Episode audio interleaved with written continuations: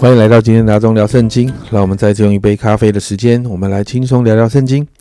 今天我们要来读历代志下的第三十六章，这也是历代志下的最后一章哦。所以读完今天，其实整本的历代志上下都读完了，你可以给自己一个很大的奖励，因为经文真的好多。那今天这个经文呢，进度呢谈到在约西亚王之后，其实我们就看到南国犹大的国势就迅速下降。约西亚的儿子约哈斯登基没有多久，就被埃及王废了，而且还被罚了罚款。埃及王能够做这样的事情，就代表当时的南国犹大已经成了埃及的附庸国。而且你看到，埃及王还立了约哈斯的哥哥约雅敬成为犹大王。但是经文记载呢，这个约雅敬哦，没有学习到他的父亲约西亚，他行神眼中看为恶的事情。那这个时候呢，巴比伦帝国就兴起。第六节，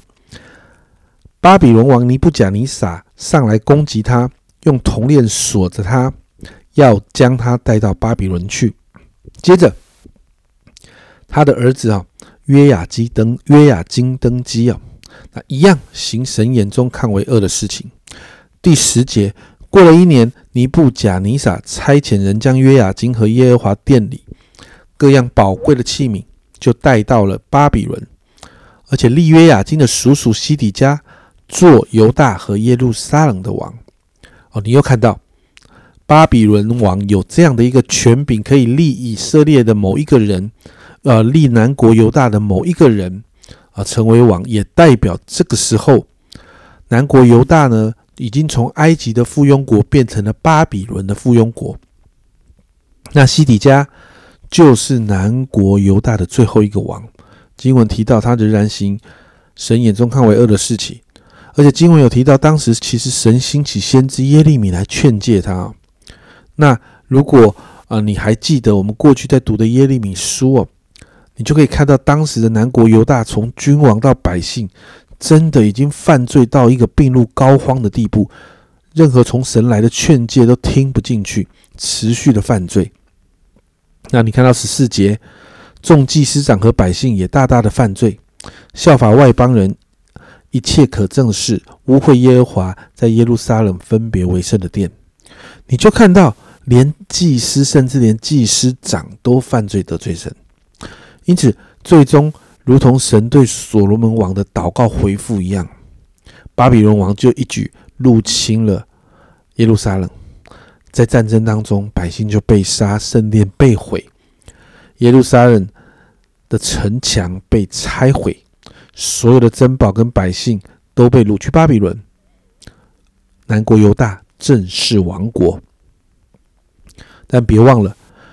读到这里好像结束了，对不对？但是呢，历代志是被掳归回后的书卷，所以它不像列王记就停在这个地方，因为。如同神透过众先知的预言，神对以色列百姓仍有怜悯和慈爱。在这个历代志的后面有提到满了七十年，这个七十年在耶利米书还有一些先知书里面都有提到。这个七十年，神透过波斯王古列，让他的百姓可以回到耶路撒冷重建圣殿，而。历代志的这个年代正是满了七十年的时候，所以在二三节，波斯王古列如此说：“耶和华天上的神已将天下万国赐给我，又分又嘱咐我在犹大耶路撒冷为他建造殿宇。你们中间凡做他子民的，可以上去。愿耶和华他的神与他同在。”所以在最后一节告诉我们，南国犹大的王国不是一个终点。而是另外一个时代的开始。神要持续保守他所爱的百姓，并且神给百姓的应许从来不会改变，因为神是守约施慈爱而且信实的神。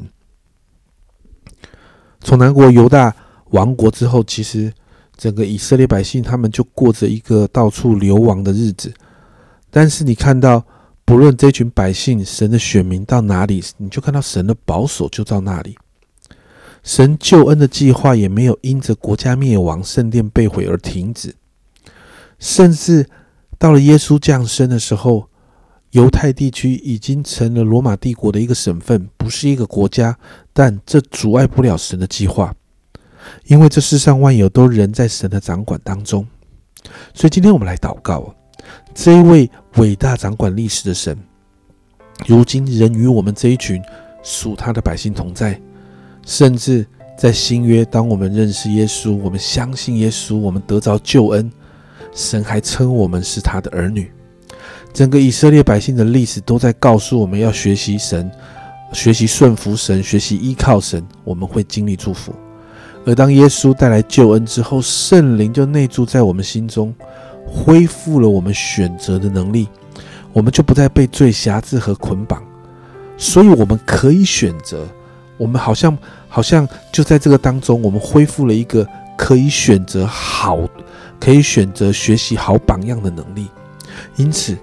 让我们从列王的事迹当中学榜样，学警惕，